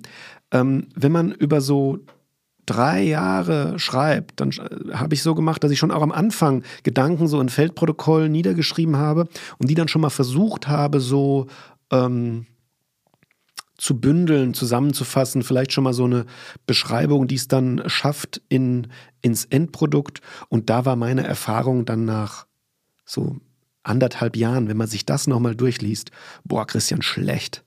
Ähm, also, mhm. ähm, weil man dann irgendwie Abstand dazu hat und denkt, das ist nicht meins. Also, das ist nicht meine Sprache. Vielleicht hat sich meine Sprache weiterentwickelt, okay, aber ich glaube, dieses, dieses Iterative, dieses immer wieder mal no, no, neu hintendran neu lesen, also nicht neu, das alte neu lesen, mm. das hat mir sehr geholfen. Mm. Das würde ich allen nur empfehlen. Aber wer nicht damit klarkommt, dann sich selbst so wahrzunehmen, wie was du da geschrieben hast, Christian, das geht nicht. Und das mm. ist mir, mir persönlich ist das passiert. Und dann musste ich es umformulieren oder neu schreiben. Äh, aber ich glaube, es war für es, es, es, hat sich gelohnt. Ja, ja das wäre mein Tipp. Ja. Genau, es hat sich gelohnt. Das führt uns in den dritten und letzten Bereich. Vielleicht haben wir noch ein bisschen Zeit, darüber ja. zu sprechen. So eine Ethnographie war ja für dich auch eine Qualifikation. Ne? Also vielleicht für diejenigen, die das jetzt hören, der Kreis wird jetzt vielleicht ein bisschen kleiner. Vielleicht schaltet der eine oder andere dann auch schon ab. Aber jemand, der sich in der Qualifikation befindet, kann ja, könnte ja auch eine Masterarbeit sein. Aber jetzt vielleicht für eine Promotion. Ähm, was hat dir geholfen, am Ball zu bleiben? Was hat dich motiviert? Ähm, was, was, waren, was waren Unterstützungen, die für dich wichtig waren oder in der Phase auch? Weil man ist ja so für sich auch, ne? Und du kannst das ja total verschleppen. Du kannst ja in, in drei Jahren gar nichts hinkriegen und sagen, ja, ja, ich habe so viel erhoben, kommt noch, kommt noch, kommt noch. Aber es ist ja bei dir anders gewesen. Du hast es ja fertig gekriegt, ne? Und ich glaube, das wünschen sich auch viele, dass sie das so selbst organisiert hinkriegen. Du bist ein organisierter Mensch, das wissen wir, aber das allein reicht wahrscheinlich nicht. Was hilft? Ich bin gerade selbst am Reflektieren, so was hilft. Hm. Also natürlich hilft, äh, das ist, äh, macht man glaube ich kein Geheimnis draus, hilft ein gewisser Druck auch vom Betreuer, ja, also ein positiver Druck, dass man sagt, hier Christian, und das hast du ja auch gemacht, in äh, regelmäßigen, unregelmäßigen Abständen, äh, zu sagen, hier, ich brauche mal was, gib mal was zum Lesen, los, los, los. Also wenn man da die Leine, mhm. ich sage nicht, dass du die Leine eng gezogen hast, überhaupt nicht, mhm. weil ich glaube, das stört auch eine Ethnografie, mhm. wenn man auch mal, also ich beispielsweise habe auch mal so drei Monate gehabt, äh, Zeiten des, das nennt man so in der in der Ethnographie Zeiten des Nichtreflektierens. Mhm. Einfach mal teilhaben, einfach mal sich treiben lassen im Feld, mal gucken, was passiert. Also und dann erst wieder äh, anfangen zu reflektieren, was ist mit mir in dieser Phase passiert. Also da ist, glaube ich, ein gutes Mittelmaß. Erstens vom mhm. Betreuer notwendig, dass er einmal sagt, mach, aber andererseits auch sagt, äh, komm, Junge, äh, ich brauche was von dir. Ja, und andererseits war es einfach für mich ein schönes Gefühl, glaube ich, die äh, ja so oder vielleicht hat es mich sehr motiviert, dass die ganzen Gedanken, das ist, glaube ich, der gute, ein guter Punkt nochmal mhm. so als zweiten, äh, dass meine Gedanken und meine spannenden Ergebnisse, die ich zumindest spannend find, finde, dass äh, die es auch nach draußen schaffen. Mhm. Und nach draußen mhm. schaffen die es ja erst bei einer Monographie, wenn mhm. das Ding letztendlich fertig ja, ist. Ja. Und ich glaube, das war so meine persönliche Motivation, warum ich es dann zeitnah durchgezogen habe. Das haben wir schon zwei, dreimal gesagt. Es ist eine Monographie. Also du hast ein Buch geschrieben. Das ist ja gar keine Selbstverständlichkeit, sondern fast schon eher eine Ausnahme im ähm, wissenschaftlichen Bereich, was Qualifikationen angeht. Was waren ähm, deine Erfahrungen auch im Austausch vielleicht mit anderen QualifikantInnen? Ähm, diesen unkonventionellen Weg zu gehen. Würdest du das jetzt nochmal so machen oder hätte man sich das auch vorstellen können mit Artikeln ähm, in einem kumulativen Verfahren? Wie siehst du das im Nachhinein? Das sehe ich äh, so, dass ich auf die Frage, würdest du das nochmal machen, mit einem 100-prozentigen Ja antworten würde. Äh, das hat zwei Gründe. Nummer eins, vielleicht ein bisschen persönlich eingebildeten Grund. Ich wollte in meinem Leben mal ein Buch schreiben. Mhm. Ja, ist okay, stehe ich zu, ja. Ich wollte mal ein Buch von mir in der Hand halten, mhm. aber hat auch einen ganz äh, einfachen und das glaube ich einfach nachzuvollziehen, methodisch-wissenschaftlichen Grund, weil die Ethnographie Wörter braucht, die Ethnographie braucht beschreibende Passagen und die dann in einen 20.000 Artikel, äh Quatsch, 20.000 Zeichen Artikel einzudampfen. Ich glaube, das wird den der Erhebungszeit nicht gerecht. Und ähm, also das ist so der methodisch-wissenschaftliche Grund. Ich habe noch einen dritten hinterher. Und was schön ist für alle NachwuchswissenschaftlerInnen, man ist unabhängig von irgendwelchen Veröffentlichungszeiträumen, Reviewern und äh, ja, hat praktisch so seine eigene Abgabe selbst in der oder seine eigene Promotionszeit selbst in der Hand. Aber der Outcome in der Literaturliste ist nachher sehr gering. Dann steht dann da nur ähm, Teils, C 2022, wenn wir es in dem Jahr noch schaffen. Und der Titel Punkt. Ja, fair In point. vier Jahren. Ja, ja. Wo ja. sind die Kooperationen? Ja. Wo ist das äh, Internationale? Wo sind die Artikel und so weiter? Vollkommen okay, kann ich verstehen. Ja, ja ist, ein, ist ein valid point, aber ist mir egal. Okay. Ja. Weil, also ich wollte, das, ja. dieses Buch zu schreiben, das war so Super. ein kleines Live-Goal. Tolle Einstellung äh, da draußen. Das äh, ist auch, finde ich, wichtig, nicht immer so danach zu gucken. Das ist ein bisschen leicht gesagt vielleicht. Manche müssen danach gucken, wie es funktioniert, je nachdem, wo sie sind. Aber wenn man die Möglichkeiten hat, sein Ding zu machen, dann sollte man das in der Wissenschaft auch tun. So. Ich denke, sonst ist es, sonst, sonst fehlt auch der Wissenschaft ähm, als Kultur ein großer Teil. Also wenn es keine Bücher äh, mehr gäbe, die auf eigenem Interesse und mit, mit hohem wissenschaftlichem äh, äh, Know-how und Leidenschaft entstehen, dann fehlt der Sportwissenschaft, der Sportpädagogik natürlich was. Insofern bin ich sehr froh, dass du das so gemacht hast und freue mich sehr auf die Veröffentlichung dieses Buches. Und wir wollten noch über den, den Ausgang sozusagen sprechen. Also, die Expedition Fitness ist vorbei. Da kam, könnte man auch mal tief durchatmen und sich neuen Ethnographie-Projekten zuwenden. Dazu gleich. Aber zunächst einmal, du bist ja immer noch drin in der Fitnesskultur. Genau wie ich offen gesagt auch. Und darüber würde ich vielleicht äh, noch ganz kurz mal mit dir sprechen. Was hält uns da fest? Was hält dich da fest?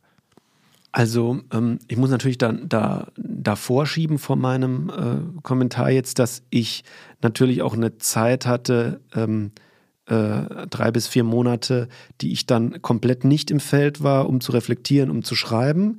Aber dann, als es dann jetzt auch fertig war, hat mir doch diese Aktivität im Feld, ähm, ja, die hat sich doch als so spannend für mich selbst äh, äh herausgestellt, dass ich das irgendwie nicht sein lasse. Jetzt es kommt noch dazu, dass ich natürlich als Basketballschiedsrichter aktiv bin und das auch als Motiv betreibe, sportlich fit zu werden in anderen Sportarten, also in praktisch meiner Basketball-Schiedsrichtertätigkeit, sowohl was äh, körperliche Fitness angeht, als auch eine gewisse Außendarstellung.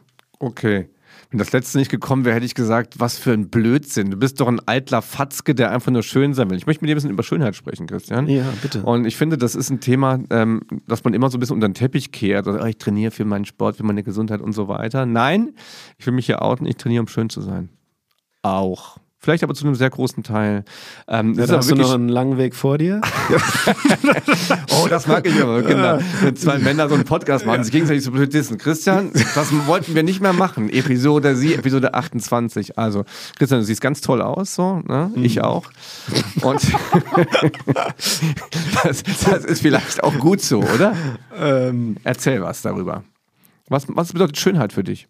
Oh, also das ist eine Frage, die habe ich Schwierig, auch in meinen, ne? die habe ich auch in meinen, äh, die habe ich auch in meinen Interviews immer gestellt. Was ist für dich der perfekte Körper? Ja, mhm. und dann kommt natürlich immer das sogenannte Phänomen, ist auch wissenschaftlich interessant, des sozial erwünschten Antwortens. Mhm. mhm. Ja, und die sozial erwünschte Antwort, die ich dir natürlich jetzt auch gebe, ist: Jeder Körper ist ein schöner Körper ähm, oder alles, nee, anders.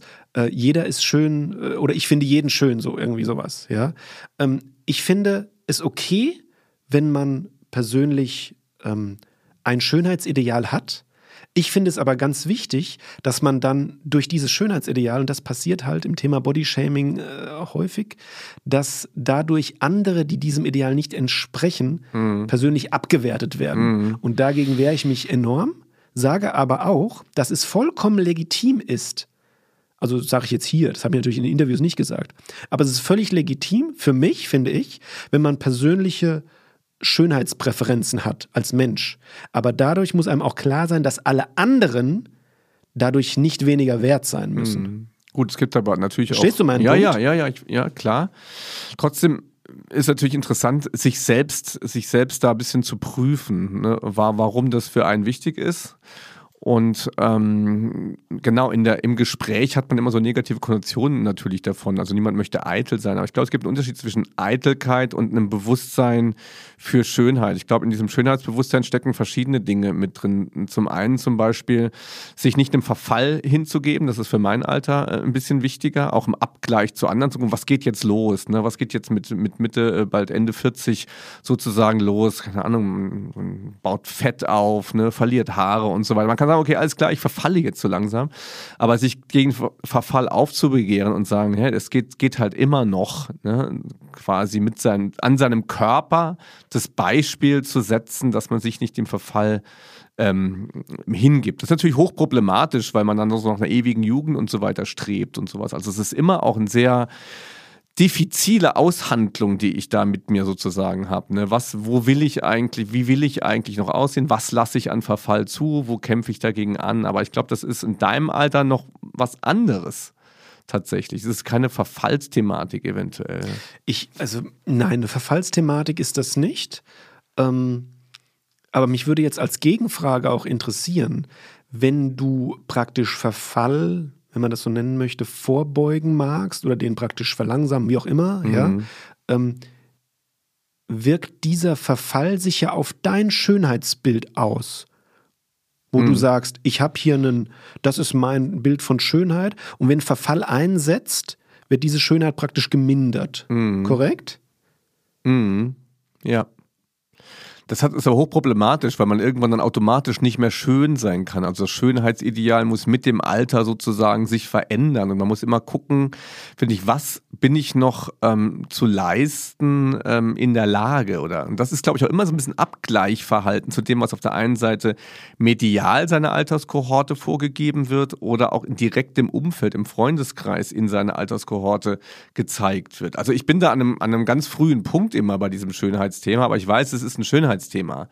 So, und wenn ich das nicht hätte, dann sagen wir, ey, mir geht es nur um Gesundheit, sowas würde ich wahrscheinlich andere Sachen machen und nicht äh, Wert drauf legen, zum Beispiel meinen Brustmuskel so stark zu sehen. Ich brauche ihn ja eigentlich nicht wirklich, außer zum Trainieren selbst. Also ich mache nichts, wofür ich ihn brauche. Also es muss ein Schönheitselement sein. Genau, Aber ich finde ja. diesen Dialog allein schon sehr wichtig. So, du führst ihn offensichtlich nicht so stark wie ich mit dir selbst. Ähm, Schönheit auf der einen Seite zu wollen, auf der anderen Frage aber auch zu belächeln, zu bemängeln und immer sich so ein bisschen in Disput zu sein.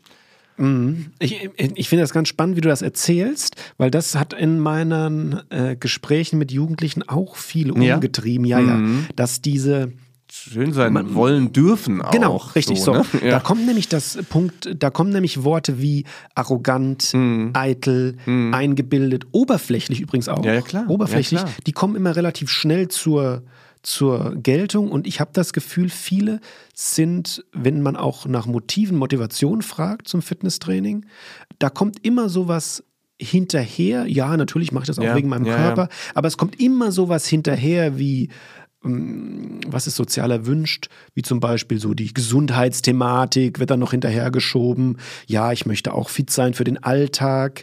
Ähm, ich habe das Gefühl, dass zumindest die Befragten das Gefühl hatten, sich rechtfertigen mhm. zu müssen, für ihre eigene, für ihr eigenes Schönheitsideal ja, trainieren ja. zu gehen.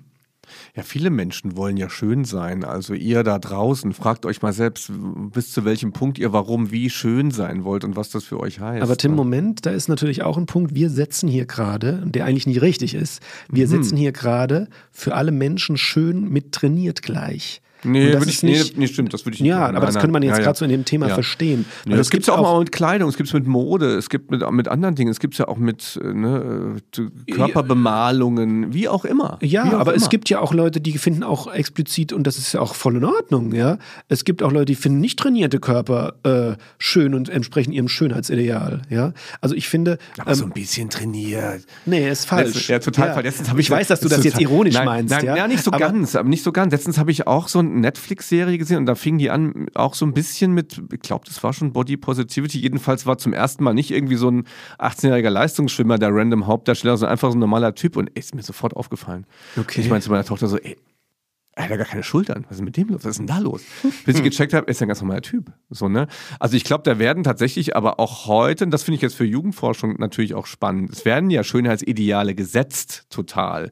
Und ich glaube, dass das mit Jugendlichen genau das macht, was es mit mir im Grunde auch macht. So, ne? Und das hat natürlich was Körperliches, weil wir uns vielleicht auch in so einer körperlichen Szene mit Fitness bewegt haben, kommt, ist es viel mehr auf, auf uns zugekommen, als wenn wir in einer anderen Szene wären. Also wenn ich jetzt Triathlon machen will, entwickle ich vielleicht auch andere Ideale, die auch andere haben, beispielsweise ein leistungsfähiger Körper, wo die Optik auch vielleicht gar nicht so interessant ist. Los so, geht's. Ne? Jahresethnographie. Ja. Ab ja. jetzt, Tim. Ja. Ich möchte dich äh, ausgemerkelt, ja. ausgemerkelt mit äh, einem äh, keine Ahnung. Ja. Zehner, Zehner Bizeps. Neue Schönheiten. Neu, ich brauche neues Schönheitsideal, neues ja. eigenes Schönheitsideal. Okay, schön, dass es am Ende jetzt auch nochmal um mich ging in dieser Episode, Christian. Ich bin eigentlich am Ende mit deinem Punkt. Expedition Vollkommen Fitness. am Ende, ja, schön. Weil wir müssen auf die Uhr gucken, richtig? Ja, wir müssen sehr raus, auf die Uhr weil ich habe noch so ein schönes Rätsel für dich. Insofern jingeln wir uns da jetzt mal raus. Das nehmen wir auf Und den alle Rest Fälle. lesen wir in deinem Buch nach. Genau. Ich Ja. freue mich natürlich über alle, die sich auch mit dem Thema bei mir melden. Ihr Kontakte findet ihr ja ausreichend im Netz. Es bewegt mich wirklich sehr und ich würde auch gerne eure Erfahrungen mitkriegen. Vielleicht äh, hat ja euch was heute getriggert in die positive oder negative Richtung. Und wenn ihr andere Meinungen habt, dann schießt los. Äh, Ja. Thema Schönheit und Thema Thema Körper bewegt halt viele Leute. Ja.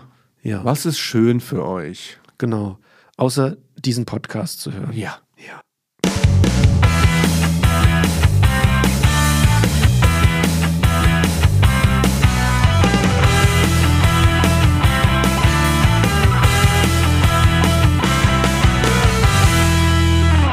Ja. Auch äh, wenn ich auf die nervös auf die Uhr gucke, Tim, es sei uns heute egal, weil ich habe einen schönen kleinen Punkt für die äh, Transition 2, den ich kurz ansprechen möchte. Der ist äh, natürlich gesellschaftlich nicht so schön, aber ich finde spannend, eben auch wieder im Radio gehört, wie der Sport doch ein sehr, sehr großer Energieverbraucher ist. Mhm. Ja, und jetzt kamen hier mhm. eben wieder Themen von Schwimmbäder werden zugemacht über den Winter, Sporthallen werden runtergeheizt. Also es ist doch äh, einiges gerade aufgrund der bekannten furchtbaren Situation, ähm, Thema Energiekrise, Thema äh, Ukraine etc.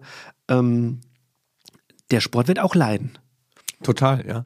Ähm, nicht erst oder nicht nur, vielleicht aber angetrieben ähm, vom äh, furchtbaren Krieg, ähm, aber auch durch ähm, Klimawandel und die entsprechenden Problematiken. Natürlich alle großen Vereine bauen ihre Nachhaltigkeitsabteilungen auf. Das ist gerade ein Riesenthema und dem werden wir uns in Zukunft auch nochmal äh, widmen. Ja, schön. Ne? Punkt. schön. Punkt. Ja, ja. Stimmt, da steigen wir nicht nochmal groß ein, aber da gibt es ja echt so ein paar, ein paar wirklich große Themen. Und da, ich gucke mir keine Fußball-WM äh, in Katar an.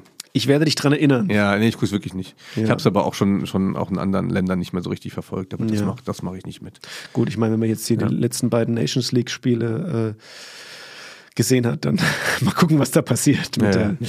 Nationalmannschaft. Elf äh, Männer, elf Männer an einer mit zu, mit zu viel, zu viel, zu wenig Diversity in so einem Sport. Und kann dann ich, noch in Katar. Kann, das kann ich, wirklich, und kann ich mir nicht antun. Okay. Ja. Was wir uns aber antun können, ist äh, das faule Ei. So, Tim, du hast was. Ja. Ja, ich, ja, ich. ja, fünf Eier gelegt, Vier kannst du dir lecker in deinen Proteinshake reinhauen. Eins würde yes, ich aussortieren, yes, yes, Christian, weil es nämlich faul ist. Genau, ich ähm, lese dir jetzt fünf Titel von publizierten Ethnografien vor. Werden die Proteine eigentlich schlecht? Wenn das Ei faul ist? Ist doch dann egal. In diesem Falle schon. In diesem Falle schon. In diesem okay. Falle schon. Fünf Titel von Ethnografien. Ja, wir müssen übrigens noch auflösen, wann der Spiegel erfunden wurde. Vergiss ah, ja, das ja, nicht. Das, das machen wir, aber Chris, ja. erste machen wir gleich. Ähm, fünf Titel von Ethnografien, eins völlig frei erfunden. Okay? Legen wir los.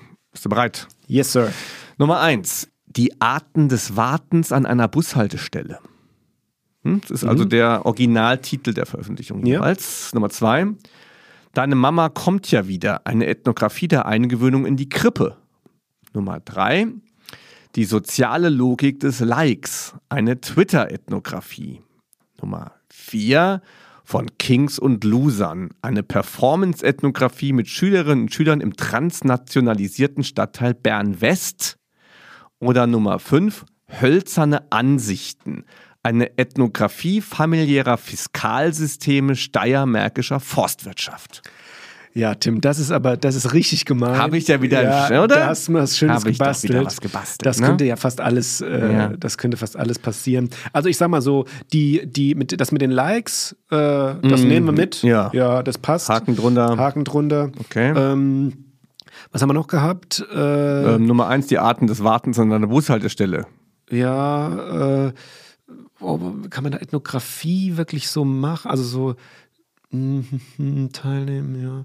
Also übrigens, das hier mit, gehen wir erstmal hinten ran. Mhm. Also Hölzerne ja, Ansichten. Also Bern und so und was war Steiermark? Steiermärkische Forstwirtschaft. Würde ich, würde ich, ja. Winkst du durch? Ja, würde ich auch durchwinken. Ähm, Dann stehst du bei, ähm, die Mama kommt ja wieder, eine Ethnographie der Eingewöhnung in die Krippe. Was kann man sich wohl vorstellen? Das ist schon ein Thema, ne? Die Mama kommt ja wieder. Das sagen die dann wahrscheinlich so, ne? Und deswegen ist es ein Zitat. Ach so. Deine ja. Mama kommt ja wieder eine Ethnographie der Einwilligung in die Krippe. Nee, wieso? Also. Pff. Nee, das ist nicht das, ist das faule Ei. Ja. Das ist das faule Ei? Nee, was war die, die zwei, war die Arten des Wartens. Das finde ich, find ich schön. Ja. Mhm. Deshalb möchte ich, dass das gibt. Ja. Ja. Ähm. Hölzerne Ansichten? von Kings und Losern, soziale Logik des Likes, Mama kommt wieder oder die Arten des Wartens. Das war jetzt von 5 nach 1. Entscheiden Sie sich bitte jetzt. Ja, Was ist das faule ich, Ei? Ich sag mal, das faule Ei ist. Komm, Mama, die Grippe ist das faule Ei. Okay. Katja Kesselhut 2021. Grüße gehen raus. Deine Mama kommt ja wieder. Eine Ethnographie der Einigung in der Grippe und auch das schöne Buch zu, zu den Arten des Wartens. Und da Bushaltestelle oh, scheint es zu geben. Ich kenne es nicht. Ja. Richtig hast du mit den sozialen äh, Logiken des Likes gehandhabt und dann ist hinten sind die hölzernen Ansichten. Ah, ja. Ja. Okay. Ethnographie familiärer Fiskalsystem steuermärkischer Forstwirtschaft. Das habe ich mir ausgedacht und zwar so gut ausgedacht, dass Ach, du Forstwirtschaft, Ja. das habe ich nicht gehört. Ah. okay. Das, Ja. das hätte mich. das mit hölzernen Ansichten Ja. ein bisschen, ne? Ah, ein bisschen ja. gespielt hinten. Okay, Ja. okay, gut. Aber Geht- schön, Tim. Ja, also da muss ich ja danke. sagen, da bist Ja. du schon ein kreativer Kopf, Ja, was das- angeht. Und Danke. äh, Mhm. also ähm, Ethnographien zu lesen. Aber was für ja absurde Sachen es gibt, ne? Ja, ja, es gibt ja Verrückt. noch, also die Liste hättest du aber noch um 20 Ja. äh, äh, interessante Titel fortsetzen können. Und wir jingeln uns mal Nee, du hast gesagt, aber Ethnografien zu lesen, ich habe dich mal wieder unterbrochen. Du musst deinen Satz dann noch zu Ende machen. Achso, Ethnographien zu lesen hat ja auch ein bisschen was fast von, äh, äh, kann- es kann sehr unterhaltend sein. Voll. Ja, also Voll. ähm, manchmal findet man sich äh, nicht, also man weiß manchmal nicht, ob man sich ein Wissenschaftsbuch äh, zu Gemüte führt. Das sind ja sehr, sehr spannende Geschichten. Macht Bock. Ja, genau. Und wir jingeln uns aus das faule Ei raus Mhm. und ich gucke parallel dazu, ähm, wann der Spie wann es den Spiegel, ab wann es den Spiegel Okay. gibt. Nicht die Zeitschrift, liebe Leute, sondern den, wo man sich Ach so. im Spiegelbild sehen kann. Ja. Tim hat gesagt, im, Im 17. Jahrhundert ist der 17. Spiegel Jahrhundert, ich sage Johann Sebastian früher. Bach hat als erster Mensch in, in den Spiegel geguckt. Okay, und wir Ja. gucken mal, äh, wer hier richtiger liegt. Okay, liebe Leute, es geht bei uns, das hat Tim ja auch Und schon ich weiß gesagt. es noch nicht mal. er weiß es noch nicht. Oh Mann. Äh, es geht ja um den Spiegel aus Ja. Glas, ich leg mich korrekt? fest, 1617. Ähm, gar nicht mal so schlecht. Oha. Äh, gar nicht mal so schlecht. Hier steht zumindest beim ganz, ganz schnellen Suchen, ja, Mhm. also äh, zitiere ich mal von der Seite spiegel-deutschland.de. Der erste funktionierende, Zitat, der erste funktionierende Spiegel nach den Römern wurde im alten Venedig vor ca. 500 Jahren hergestellt. Ja, okay. Deswegen war auch der Spiegelsaal von Versailles realisierbar. 16. Jahrhundert. Ja, Ungefähr. mega von mir. Ich lag nur um 100 Jahre falsch. Ja, nicht schlecht. Ja, du Nicht hättest gesagt, 5000 vor Christus hättest du, hättest du geglaubt. Moment, ne? Moment, Moment, Moment, Moment. Was haben denn die Römer damit zu Mach schnell, klappt das Äh, schnell zu. Weiter geht's ja auch. In sehr alten osmanischen Gräbern hat man vor über 7000 Jahren die ersten Spiegel Das, gefunden. das weiß ich ja, aber das waren ja keine Sie waren, Ja, aus das fein, ich. sie waren aus fein poliertem Obsidian. Ja, das weiß ich ja. Ja, ja, Nee, ist das meinte ich klar. ja nicht. Das sowas hängen die ja nicht auf da im Ja, das ist Fitnessstudio aus klar. Obsidia. Also viel zu teuer. Okay, liebe. Leute, noch ein äh, äh, Random Fact zum Ende war das jetzt hier. Also spie spiegelt euch mal wieder. Ach, ich Ja? hätte noch was Schönes eigentlich, jetzt wo ich gerade mein Buch hier sehe, weil das habe ich noch gar nicht gemacht. Ich habe ein Geschenk für dich, was ich vergessen habe, dir in eine Disputation zu geben. Das mache ich einfach on air. Okay, bitte, ja. Erstmal ist hier eine schöne Karte von mir, steht drauf. Lies es vor, Christian. Ich lese es vor. Ja. Can't touch this. Ja, damit Oh. bist du gemeint. Ich weiß Und nicht mehr, was ist ich. Und ja. ein Bild mit einem Kaktus drauf. Hinten drauf habe ich sehr persönliche. Äh, ähm, Ich weiß nicht, ob das ein, ob das, soll das ein Zeichen sein zu meiner sozialen Art? was ist denn da Dieses drauf? Kaktus. Das ist ein Kaktus drauf. Ja, schön. Kein Touch das. Christian, weil das war wirklich toll, was du geleistet hast. Das kann man wirklich mal live vor Publikum auch mal machen. Und ich habe ein Buch geschenkt für dich. Ich verschenke gerne Bücher. Es hat auch tatsächlich nichts mit Wissenschaft und nichts, na, fast nichts mit Ethnographie zu tun. Ich finde, dass der Schauspieler Joachim Meyerhoff einfach ganz toll schreibt, über sein Leben schreibt. Und dieses Buch Hamster im hinteren Stromgebiet habe ich gerne gelesen. Er benutzt Sprache toll und du hast auch Sprache toll benutzt. Und vielleicht kannst du dich bei ihm auch nochmal orientieren, ähm, wie du weiter das Leben beschreiben kannst, vielleicht wissenschaftlich, vielleicht aber auch einfach nur in netten Gesprächen mit deiner lieben Familie, die zum Beispiel bei deiner Disputation zu Gast war, was mich sehr gefreut hat. Die Grüße gehen raus. Ja, Grüße unterstreiche ich natürlich und freue mich sehr. Ich sage herzlichen Dank dafür. Und, ich kann sogar den, den äh, wie sagt man, die, die, die Klammer zumachen mit dem, äh, mit dem Sticker, der hier auf dem Buch drauf ist. Es ist nämlich ein Spiegel-Bestseller. Ja, genau. Und Ja. du hättest, Christian, du hättest auch wissen müssen mit dem Spiegel, weil nämlich dein Großvater nicht etwa A. Bäcker oder B. Zahnarzt war, sondern C. Glasbläser, wie ich rausgefunden habe. Ach, oh, schön. Ja. Habt ihr ein Siehste? bisschen Smalltalk? Ja, gehalten? ich weiß was über deine Opa. Das war wirklich sehr entzückend, dass deine Großeltern da waren. Und Ja. wirklich ganz reizende Menschen. Glasbläser, das fand ich sehr spannend, aber wir konnten es nicht mehr vertiefen leider an dem Tag. Nein. Ich hoffe, da gibt es nochmal eine Gelegenheit. Aber ich habe Grüß schon, ihn schön. Ich grüße schön und Ja. ich kann auch, äh, wir können gerne mal eine Glasbläserfolge haben. Ich weiß nämlich auch noch ganz, ganz viel über das Okay, einmal Glasblasen. Muttertag, einmal Glasbläserfolge. Ja. ja, und einmal über die Liebe. Also, genau, und Okay. Mhm. Liebe, ja, unbedingt. Ähm, ja, liebe Leute, äh, ihr hattet, Von Glasbläsern, Müttern und Liebe, so eine Folge machen wir. oh schön, Toll. damit gehen wir dann raus, ja. von Glasbläsern, Müttern und Liebe und heute auch ein bisschen Fitness. Ja, mein Name ist Christian Theis. Ich bin Tim Bindel. Wir hatten zweieinhalb Antworten oder anderthalb sogar nur Ja, und, auf keine äh, Frage und hoffen, dass es euch gefallen hat. Und sagen bis bald. bis bald. Wir sind Ciao. wieder da. Tschüss. Tschüss.